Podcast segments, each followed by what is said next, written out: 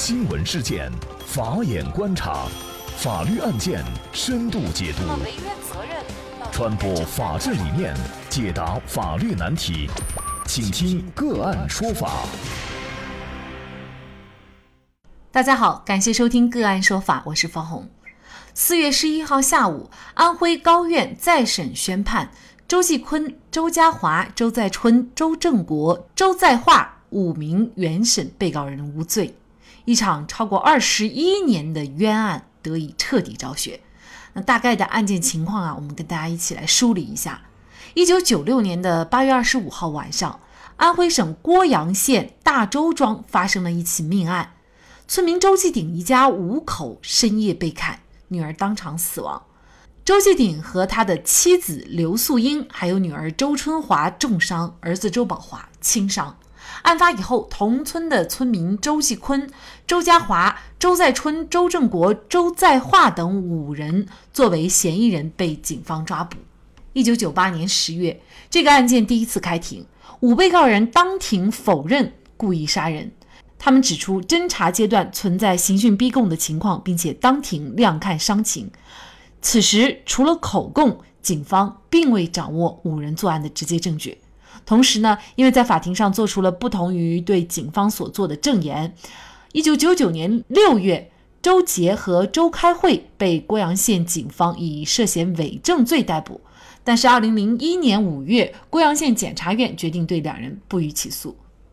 另外一个曾被警方长期关押并遭逮捕的证人是周在荣。那么最终呢，警方撤回了对周在荣涉嫌伪证罪的起诉。作为一审法院，阜阳中院在第一次一审这个案件的时候，合议庭和审判委员会都一致的认为这个案件事实不清，证据不足，五名被告人应该判无罪。但是提前获知消息的被害人家属，也就是死者的父亲周继鼎，在法院服毒自尽，因为他的自杀结果逆转后，经过法院四次裁判。五人当中有两人被判死缓，一人无期，两人十五年有期徒刑。这个案件是历经了四轮审判，一度被撤销原判，发回重审。终于在案发二十一年以后，安徽涡阳的五洲案重新回到了公正审判的原点。而此时被羁押十九年的周在春已经四十八岁，被错误羁押时的他正值二十九岁的青春年华。那么就这样的一个案件。因为被害人父亲服毒自杀以后，案件的结果大逆转。那么司法是否受外力影响过大，失去了应有的独立判断能力？刑讯逼供真的无解吗？就是相关的法律问题。今天我们就邀请云南省律师协会刑事辩护委员会副主任、云南大韬律师事务所主任王绍涛律师和我们一起来聊一下。王律师你好，主持人好，听众朋友大家好。感谢王律师。呃，应该说呢，原来这个案件呢，严格的遵从证据事实和法律来说，这五个人是没有参与杀人作案的，是无辜冤枉的。而且作为一审的法院呢，也坚持认为这个案件呢是不应该定罪的。但就是因为被害人的父亲周继坤在法院服毒自杀，那么这个案件呢就实现了结果的逆转。而作为这个案件的辩护律师刘静杰，他是一直跟踪了这个案件二十多年。他觉得这个错案的产生的症结呢，是司法受外力的影响，失去了应有的独立判断能力，所以公正性被裹挟。那么您怎么看呢？我认为这个判断基本是正确的。其实最关键的问题就是为什么一个案件？从合议庭到审判委员会一致通过都是无罪的案件，为什么会被害人这么一去一去闹，一去所谓的服毒自杀？整个案件没有新的证据，也没有其他呃对这个案件有产生影响的这些证据的出现，马上就发生了一个逆转，呃，这个才是真正是可怕的。那么它可怕在什么地方呢？它的可怕就在于我们的司法呀，它没有权威，它没有自信，也就是说，它没有说，呃，这个判决做出来，我是根据合法的程序，我是根据案件的事实，我是根据案件的证据，我做出来的这种判决。无论这种压力来自于舆论，来自于呃被害方，还是来自于其他任何方面，我都是经得起考验的，而且是经得起历史的考验。这是一个铁案，所以无论来自于什么样的压力，无论这个压力有多大，我都不会改变。有没有这样的自信？其实这就是我们的司法的权威的问题。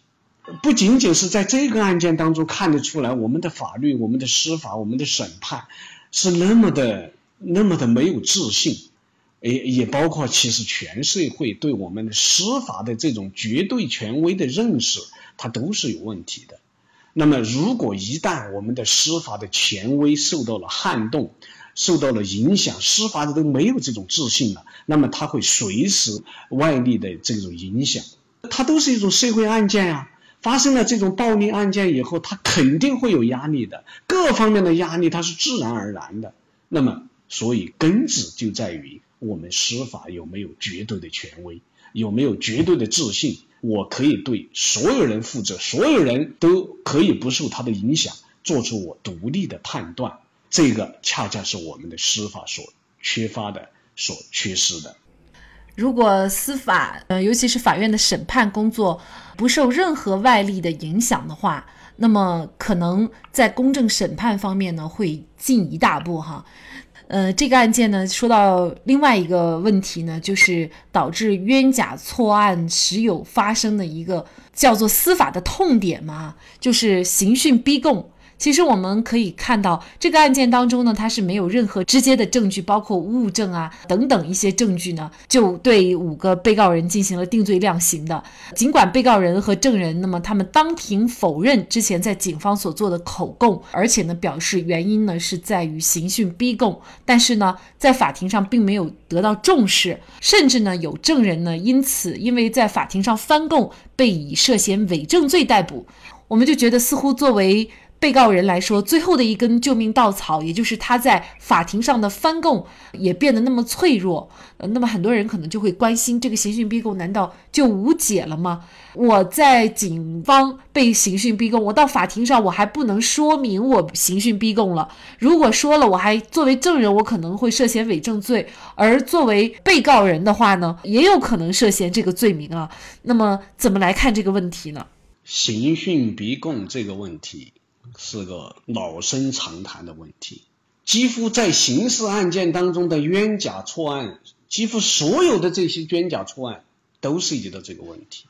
所以，为什么我们的司法改革一直要讲以审判为中心，一定要让审判不要走过场，真正成为一个对被告人的定罪量刑起决定作用的一个一个程序，而不是走一个过程，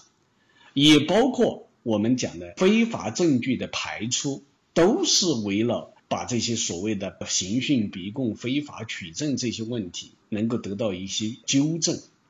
那么在这个案件当中啊，一个是刑讯逼供的问题，其实还有一个就是刚才主持人已经提到的，就是暴力取证的问题。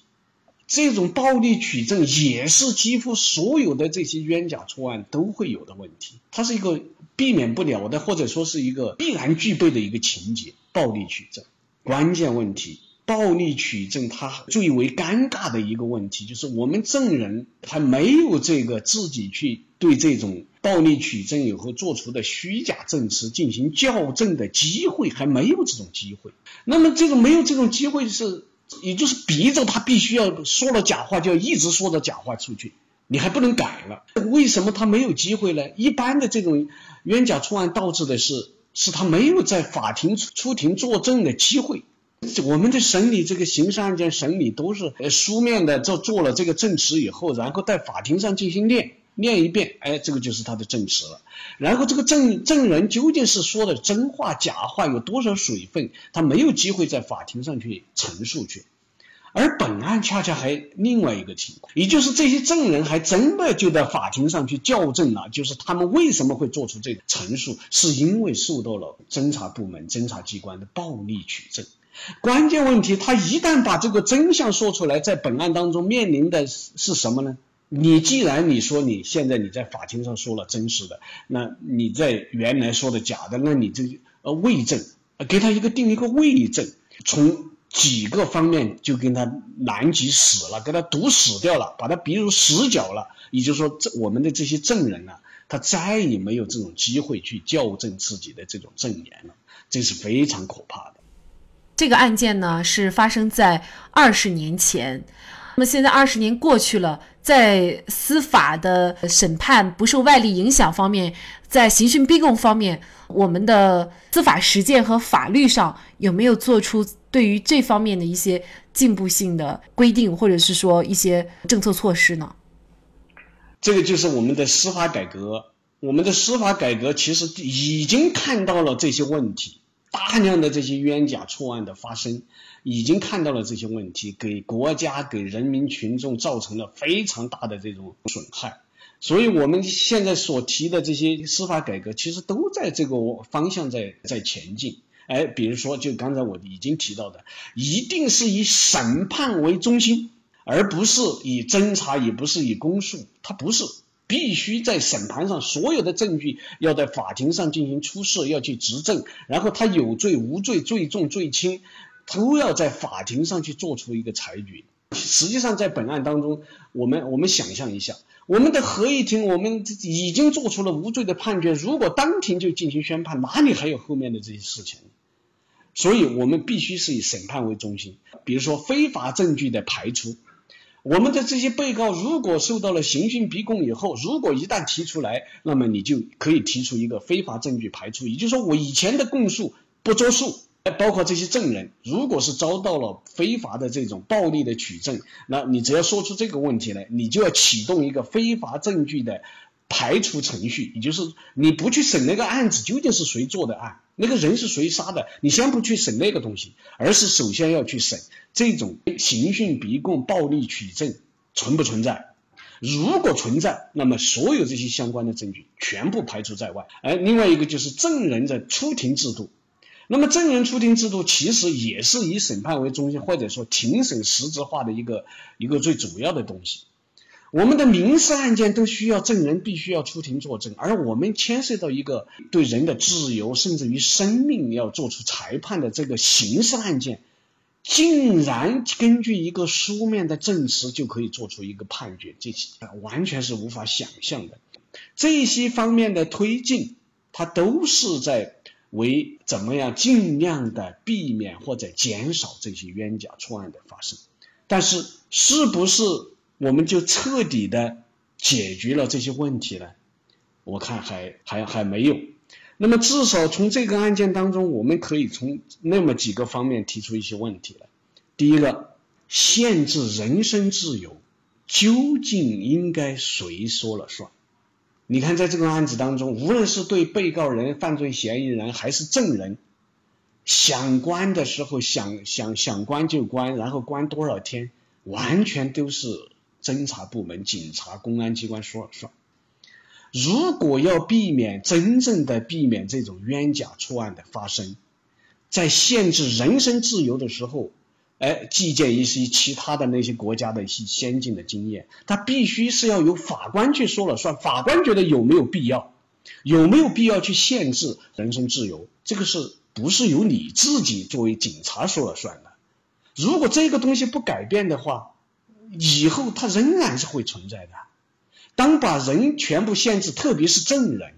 一旦被限制了人身自由以后，你想想，本来跟他就没是有关系的事情，你把他限制人身自由，甚至于在里面暴力取证，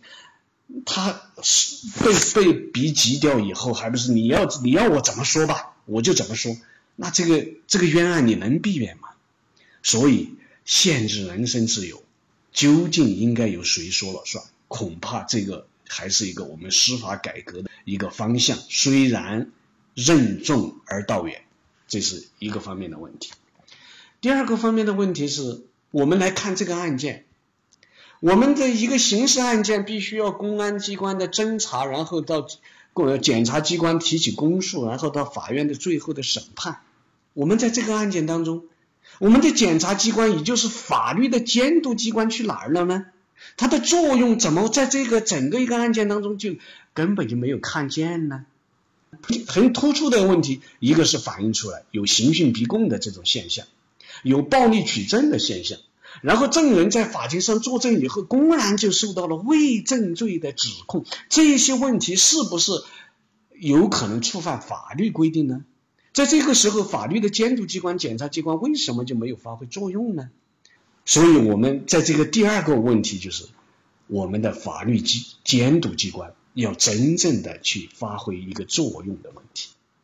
第三一个方面的问题，我们从这个案子当中看得出来，这个在案件的一个正常审理阶段，哎，我们的法官、法院。上报所谓的政法委，甚至于市委市政府。当然，你说党党的领导，这个是绝对没有任何问题的。但关键问题，一个案件在审理过程当中，你把这些东西申报到上去，报上去以后，你让我们的领导做怎么样的批示呢？我们的领导他又不可能说一一个案子从头到尾的一个证据一个证据去审查，而且他也不是专业的人士。其实这反映出什么东西来？反映出我们的司法人员、我们的法官啊，在这个过程当中，其实他就是没有担当，他不敢负这个责任，要找我们的领导来进行背书。五名姓周的被告人，他们出狱以后呢，最后表示呢，就是他们不关心国家赔偿能赔他们多少，最重要的，他们都希望追究办案人员的责任，就是用他们自己的话说，就是太恨他们了。那么这个案件该怎么追究呢？当然，具体怎么追究，他要启动一个程序，究竟结果是什么呃还不好判断。但是从这个案件当中反映出的事实来讲，至少有两个方面的罪名可能是涉嫌了。第一个就是侦查部门侦查人员，也就是本案当中的警察办案人员，有可能涉嫌刑讯逼供罪。哎，无论是对。呃，这五个呃，这个犯罪嫌疑人或进行刑讯逼供，还是对证人的暴力取证，那么他们的行为都有可能构成刑讯逼供罪，这是一方面。第二个呢，就是呃，对这些裁判人员、审判人员，那有可能构成枉法裁判罪。那么，为什么他可能会构成枉法裁判罪呢？哎，大家看一下这个本案的案情。就是这个案件在合议的时候，大家都一致认为是无罪的，到了审判委员会也是一致认为无罪的，因为被害人到了法院服毒自杀以后，马上剧情就反转了。那么请问，